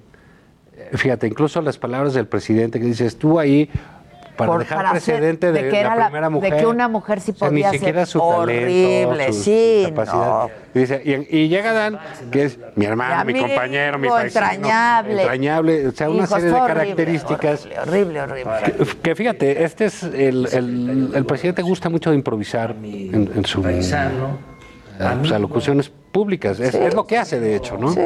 Y el costo es ese. Cada vez son más penosos estos, estos Videos, videos, donde cambian a alguien. Son muy humillantes a quienes Se van, aparecen. sí. Expresan, eh, expresan mucha frustración. Y los otros, bueno, unos nervios ahí a Adán, pues, que parece largo, ¿te acuerdas de ella? Sí, claro. Este, Porque además no dice- se rían, es buena onda. Ayer ya salieron muchas este, cosas, ¿qué parece? Pero digamos, un tipo muy serio, alto, y justo, muy Sí, nervioso. sí, sí, no se ve bien. Porque además dicen que también para él fue súper sorpresivo. Y, y Olguita, pues diciendo, señor presidente, señor- creo que dijo cinco veces señor Sí, presidente. no, fue Entonces, muy triste, Mira, la sí verdad. creo que como mujer y como alguien que pues tenía una imagen bien lograda públicamente, no está mal que vaya al Senado, como hemos platicado eh, en, en- en este atinado programa. ¿no? Ajá. Eh, el, el Senado está viviendo una situación muy especial porque el líder de Morena del Senado, Ricardo Monreal, pues es un traidor. Eh, digo, A la no a mí, causa- güey, a, a a la ellos. causa ¿no? de ellos, a ellos, Claudia y al presidente. Y entonces va ahí para hacerle. Y es un hombre muy poderoso, es un hombre Es buen político. políticamente muy inteligente, Pues es muy hábil. Muy inteligente. Entonces no está fácil disminuirle, disminuirle el poder. Entonces, eh, Olga, como exsecretaria de Gobernación, digamos, pues sí va a tener un, un- un peso Va a ser la específico. cuña ahí. Pues pueden tener varias, ¿no? Porque ya también va el que manejaba los programas sociales. También. También Sí, ya, sí, sí. Ya, ya regresó, han, han- han regresado varios. Sale este personaje grotesco de la política nacional que duró tres años, el- que es Jesús este, Rodríguez, que era la suplente de, de- de Olga Sánchez. Y bueno, yo sí creo que Olga puede eh, tener un, un buen papel en el Senado es más ciertas cosas de Oropel y de... Y claro, de, y le queda... Y de buenas formas, le queda, le, le, queda, le queda bien, bien. Y puede, puede pues tener un buen fin de su carrera profesional, Sí, claro, sí, ¿no? yo creo que se puede dar un buen... Yo eh, también. O sea, a mí una- me dio una, pena ver a Olga. Pero bueno, es claro cómo es el tiene estilo de un nudo en la garganta y el enojo Pues y la tener mucho frustración y la rabia. Pero bueno, ella se metió ahí y se metió con quienes no cuidan las formas, ella es muy de formas, entonces este... eh, Sí, ayer que dijo el presidente, pues, o sea, casi casi la nombré para que pues, tuviera se una necesitaba mujer, una cuota, ¿no? Exacto. Que es muy la mentalidad del presidente, no, no, él no es este de ponerse al día en qué sucede, ya tampoco hay que pedírselo, porque sabemos que no, no reacciona bien a esas cosas y dice, bueno, pues ya llegó, ya se va y le agradecemos. Y ella quiso ser senadora desde el principio. Entonces, este, pues bueno, es, es- es un cambio importante, sí lo es porque es la Secretaría de Gobernación, pero como vemos, la Secretaría de Gobernación depende de cuánto poder le quiere dar al El presidente. presidente, claro. Eso es Ahora, todo. dicen, Si el presidente quiere hacer todo él, negociar, y pues, él, pues es pues, eh, dicen que el nuevo secretario de Gobernación, eh, exgobernador de, de Tabasco, pues es un hombre muy serio, ¿no? En serio se ve, Este. Muy, sí, pero además Así que dice, estaban como momias, pues mira. Exacto, no, pero Mira muy quién serio viene, ¿no? que, que es eficiente, que es tranquilo, no, que- Mira, yo no sé. O sea, luego dicen, no, que es un operador. ¿Un operador de qué? Sí, yo tampoco. O sea, porque no es lo mismo estar eh, pues, aquí teniendo una mayoría como en Tabasco y operar una ley y sacarla sin el mayor esfuerzo que realmente tener una, un- una, serie de vínculos con fuerzas políticas, con las iglesias, con relaciones internacionales, con todos los grupos, con, la gente, con este, con el otro, con el gobernador, con la gobernadora, con los nuevos. Pues es un cúmulo de problemas, ¿no? Sí, sí, Entonces, un buen operador, ¿para qué? Oye, es muy serio, pues sí, sí, sí, sí se ve Se muy ve serio. serio, se ve serio. Este, oye, llegó alguien con buena imagen. Bueno, Olguita tenía buena imagen, ¿no? Sí. Esas cosas se gastan y se pierden, sobre todo con un presidente con, con una personalidad muy fuerte y que no cede en, en- en dejarla, ¿no? Como es eh, López Obrador, que nada más la compartió con López Gatel un tiempo por una necesidad urgente. Ajá, ajá. ¿no? Y- Por- con nadie más, ni con Ebrard, no, ni si- con y si no Ebrard le encarga. Le encargó las pipas y, es- y ya lo tiene por allá en, en- en lo que le toca. Y si acaso lo comparte ahora con la señorita Vilchis, que no es una persona que tenga un puesto con una Sí, trascendencia claro. de nada. Él no comparte su, su escenario. ¿Cómo le va a ir a este secretario de Gobernación? No sé. Yo pensé que un relevo natural era Alejandro Encinas. Pues es que yo también, se- ayer se hablaba de Alejandro Encinas, de Adán Augusto, de Julio Scherer también. No, ¿y ese para qué? Pues ese de la Consejería Jurídica está bien. Pues, Pues yo creo que no quería, no, ni No, ¿para qué quería, como para No, qué, pues, claro. Ese es, el, eh, ese es parte del tema, ¿para qué, para qué se mueve él? Claro. Pero sí, que al parecer, pues mira, lo que sucede en el Senado, cómo vienen las mayorías, pues es una situación de, de política distinta a la que le tocó a- en un inicio del gobierno claro. al presidente o a la propia Olga. Pues sí necesita quien pues atienda, vea, que no les pasen las bolas como les están pasando, Sí, ¿no? De, sí, sí, oye, me faltó un senador y ya no logré. Exacto. Oye, ya no tuve la ley. Oye, no sé qué tan acucioso sea este señor. Creo que eso no es problema, que o sea, pues el presidente le tiene toda la confianza. El señor ha estado en la, en la política de alguna u otra manera, no es nuevo, que tenga toda la confianza Del de López presidente, Obrador. claro. Todos los presidentes da- dan poca confianza, ¿eh? Todos reparten a dos o tres nada más. Ah, ok. Nadie tiene su confianza repartida En, en 40. en 40, porque te pasa lo que a ti con Maca. Exacto. Pero, eh, Pero sí es- y- se y ve aquí que es di- un hombre de y sus aquí dices, pues, es un hombre de confianzas. toda su él y su familia. sí, ¿no? sí, sí. Entonces, pues bueno, ahí creo que es saludable, ¿sabes? Que, que los presidentes hagan cambios. No, a mí el yo presidente, también. como de hecho, es se había priista, tardado en hacer cambios. lo, lo- lo hace cerca del 1 de septiembre. ¿Qué se hacían los priistas, no? Siempre antes del informe que viene, ah, pues vamos a dar, o sea, para que veas que se, se sigue moviendo igualito todo, Sí, ¿no? sí, Como sí, buen priista. Pero sí oxigenan. Sí, oxigenan. Claro, porque hay un desgaste. Exacto, tú qué Claro. haces como prensa, oye, pues sabes que lo primero que quiero ver es conocer a, a, Dan López, porque son personajes que no conoces. Claro. Digo, no sé, a lo mejor tú sí, que en tu labor de, eh, de, de entrevistar por todo el país, no sé si ya te ha tocado No, con él. a él no, a él no. Son personajes que, que obedecen a, a- a una dinámica política distinta a la que estábamos acostumbrados los demás. Entonces, pues tienes que darles la oportunidad, conocerlos, ver qué prioridades, qué gente, cómo se van a apoyar. Claro, claro, claro. Y, y creo que eso es lo que toca ahorita. Y eso le va a dar al presidente un buen tanquecito de oxígeno en lo que empieza. Le va a dar aire. Empieza toda esta locura que él mismo promueve todos los días. Todo. Le va a durar una semana El la tranquilidad. 2024. Sí, le va a dar una El semana la tranquilidad. 2024. al Oye, largo. este. Volviendo un poco a lo que pasó esta mañana, yo, yo decía que nadie se enteró ahí, o sea, de lo que iba a pasar, o Mira, no sé cómo manejan ellos su logística. ¿no? Yo creo que siempre fue un error lo de quitar al Estado, al Estado Mayor. Mayor. Que- veo que, que han estado restableciendo ciertas cosas y ciertas tareas con elementos militares. En- pero digamos, esa labor de logística que tiene que ver, de, bueno, al presidente, como él dice, y como él exige respeto, pues hay que buscar las maneras de que le respeten, que está bien que lo pida, ¿eh? No, pero por supuesto, ¿no? Pues sí. Que los otros no quieren respetarlo es otro asunto, ¿no? Pero dices, oye, pues yo no voy a entrar por ahí, buscas la salida, la entrada. Eso sucede en todo el mundo. O te metes al baño. como Peña, ya no sales Peña. nunca. Nunca sales del baño. No No, vuelves O a Mario salir Delgado. del baño. Mario Delgado. O Mario Delgado. Que se metió al Sunny Rent. Que no es que nunca hubiera salido ahí, es que realmente de ahí salió.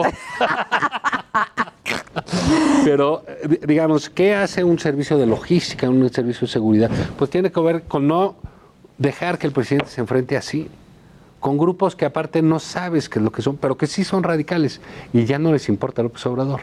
Sí, son radicales, Ya no claro que son radicales. Entonces, este, dicen, "Sí, yo creo, eh, así como decía yo voy a andar en Jetta, no sé, usted tiene que andar en una camioneta. Y blindada, Pues sí, perdón. porque como, como Pues las que anda. aquella- Sí, Como en las que anda, pues porque claro. van a aventar una piedra, no, te- usted tiene la necesidad de salir, no de que le volteen el coche cuatro Claro. no, no. O sea, esas camionetas son eh, elementos de seguridad.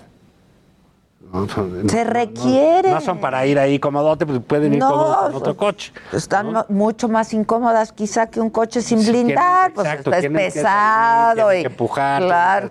que aguantar. Pero creo que esas son cosas que deben estar eh, pensando y repensando. Estos porque salieron así. En cualquier momento se te mete un Claro, grupo y más eso está violento. muy mal. En Chiapas acaba de haber unos sucesos de violencia espantosos, eh, en otra zona, por supuesto, ¿no? Pero caray, creo que el presidente no, mm, eso de que el pueblo lo cuida, etcétera, pues está mal. Porque no todo el pueblo es bueno. Claro. ¿no? ¿no? Y hay gente que puede tener otras intenciones, eh, etcétera. Yo, la verdad, creo que pues es parte del desgaste que ha tenido el presidente y que no salen las cosas. ¿Qué necesidad tenía? Y se le veía también una así? cara de, ¿no? No, es que ya se enoja mucho. sí, Ya estaba mucho, realmente descompuesto. Todo lo de Anaya, cómo está hablando y de repente, Sí. "No, yo qué tengo que ver, Sí. es un ladrón es un hipócrita. Y dices, bueno, ¿y tú por qué estás hablando ahí? ¿Por qué se mete a un asunto de una agregada cultural? Cosa que ningún También, presidente se había metido sí, sí, nunca. Es muy ¿no? menor. Sí, sí, sí. Y aparte Anaya, pues ¿por qué se mete con Anaya? Es muy menor también. Sí, con los demás, ¿no? Incluso con nuestro compañero aquí de tertulia. Exacto. que ¿Quién es este para que el presidente esté hablando de se él? estoy ocupando, ¿no? Claro. Entonces, bueno, todavía de nosotros, pues, Pues todavía, ¿no? Tenemos ¿no? nuestro peso Todavía. específico. No, para el peladaje, no. Pero te digo, se ve que está, eh, está de malas y, y ya no le gusta, porque no está acostumbrado, y casi nadie se acostumbra, o sea, que la realidad te esté dando ese tipo de choques que incluso te cierren el, el, el paso. Entonces, Hijos, bueno, a mí tú sí me eliges. dio mucho coraje. Tú eliges tu foto, tu imagen, encerrado en tu camioneta. Híjoles, no, a mí no pudiendo salir o la de un equipo de seguridad con una valla y gritándote cosas y que te diga la prensa y no atendió el Pues presidente. sí, ni modo, pues, sí, pero no, me- as- no como me dijo él, así no atiende. no me van a encerrar. Claro. De esa manera no. Es que necesito, necesita poner sus áreas de seguridad. Punto. Es que sí. ¿No? O sea, es inminente, porque no imagínate nada- un problema, o sea, sería no, terrible. na- nadie quiere cosas. Nadie, ¿eh? pues, por supuesto que, le que a no. alguien el presidente. Que le pase Lo que algo. quieres es que pueda hacer su su trabajo, ¿no? Como debe de ser y lo que le lo que le toca corresponde. Sin duda. Entonces ahora, si la gente ya va a tener el poder, la otra es la elección pública. Al, presidente no claro. le lo sabe, pero no le gusta eh, mucho decirlo en ciertas cosas. La labor, por ejemplo, de un presidente, de un líder, es mucho, muy pedagógica. todo, es enseñar, es decir qué cosas se hacen. Por eso lo del tapabocas, el reclamo. Claro. ¿Cómo le pides a la gente si tú no lo usas? Claro. Si tú lo usas, todos vamos a entender. es el ejemplo. Es el, y es el tienes que, ser muy pedagógico. Si tú dejas que un grupo se ponga loco y no deja entrar al presidente de la República. No, no. Hacer, pues, ¿qué vas a decir con los que paran los trenes, con este? ¿Y a, qué otras cosas no va a poder ir el presidente? Sí, no, está terrible. Terrible. Acabar encerrado en su palacio. Esta mañana no me gustó. Más enojado que de ahí, costumbre. Fuera del cuartel, o sea, llegando al cuartel militar. Es que es ese, ese asunto un poco del orden, ¿no? Sí. Oye, ¿qué hacías por aquí, perdón? Ah, pues yo pasaba y dije, Venía a ver si estaba Maca, la verdad, me sorprendí. Ah, fíjate, No, vine a grabar ahí nuestro programa. Pues sí, para que hagas tu promoción. Domingo en Heraldo Radio sábados y domingos de 12 a 1. Pero el del sábado es en vivo. Es en vivo y el del eh, domingo, pues lo grabamos Julio y yo aquí los viernes, por eso, por eso. me permití pasar a saludar. Hiciste bien, por acá, pues pásate, y, a comentar el punto. Pero sí, oigan, el programa es un programa muy... muy ¿De qué van a hablar mañana? Mira, mañana vamos a hacer, este, pues tenemos toda la carga de la semana. E, eso es padre del del, fin, ¿no? Entonces, pues vamos a tener lo de Anaya, lo de los floreros, el grande y el chico, ahorita, o sea, de lo de la Center, este asunto comentado así, te digo, vamos a sacar una eh, capítulo de una radionovela de la ah, señorita Vilchis y el peje trabajando. Eso está padrísimo. Eh, y el, el, el, domingo, pues está bien, le, dedicamos mucho, por ejemplo, a la, a la cultura, una parte. Exacto, eso Libros, me gusta series, mucho a mí también. Este, sí comentarios, anécdotas, ¿no? Y hablamos pues de igual de banda, ¿no? De todo lo que fue, cómo era el rock, que a nosotros ya nos tocó, nos agarró en medio como generación, porque no nos tocó ir a Vándaro, y ya luego, pues ya todo lo que eran conciertos todos los fines de semana ya eran de más chavos. Exacto. Entonces, pues uno alcanzó a ir a Queen, y el Rolling, y, ya, y todo eso. Pero, este, pues fue un evento icónico, ¿no? En, en México, lo de Avándaro. Sin duda. Este, pues, porque prohibió los conciertos 20 años. 20 años. Era el PRI que le gustaba a López Obrador desde los 70.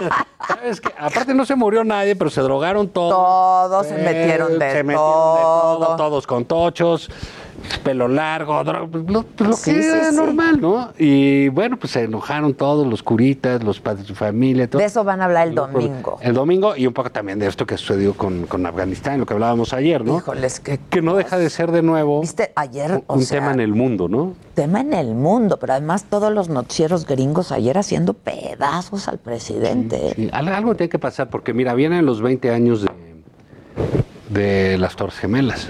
Exactamente. Este, que me acuerdo yo perfectamente, ahorita... Este, yo también me acuerdo. Estabas tú en, en, en Televisa, te, pusieron a conducir ahí. Claro, no, yo, yo tenía el noticiero a esa hora. Ah, claro, sí, y yo estaba en presidencia. Y tú estabas... En comunicación. ¿Sí? Yo estaba en el World Trade Center con el presidente, el de México, con el presidente ¿Ah, Fox. sí?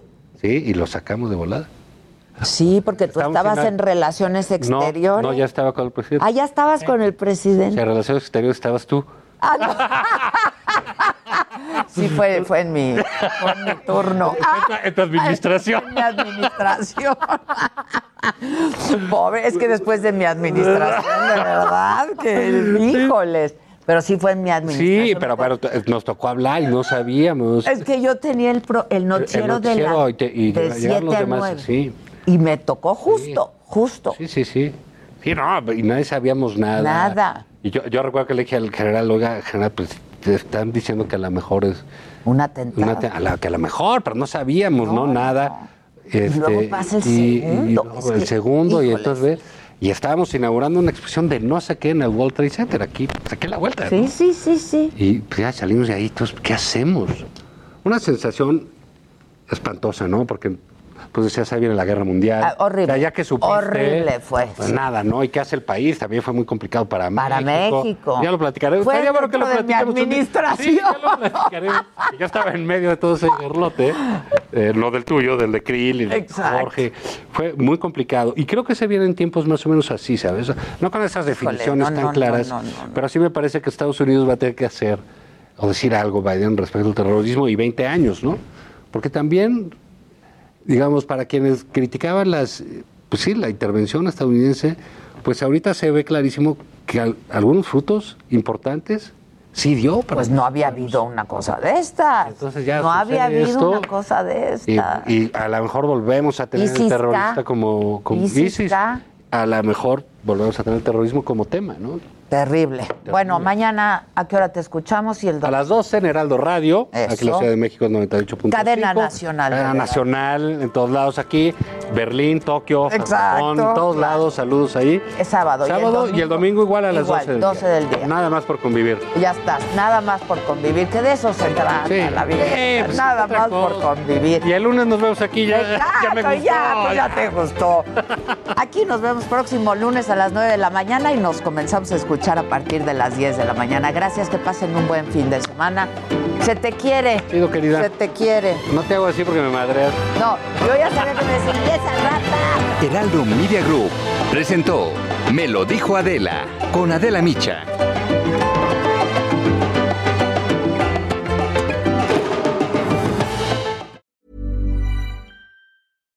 When you make decisions for your company, you look for the no-brainers. And if you have a lot of mailing to do, stamps.com is the ultimate no-brainer. It streamlines your processes to make your business more efficient, which makes you less busy. Mail checks, invoices, legal documents, and everything you need to keep your business running with stamps.com. Seamlessly connect with every major marketplace and shopping cart. Schedule package pickups and see your cheapest and fastest shipping options from different carriers with rates up to 89% off USPS and UPS rates. And with the stamps.com mobile app, you can take care of mailing and shipping wherever you are. Make the same no-brainer decision as over 1 million other businesses with stamps.com. Sign up with code program for a 4-week trial plus free postage and a free digital scale. No long-term commitments or contracts. That's stamps.com. Code program.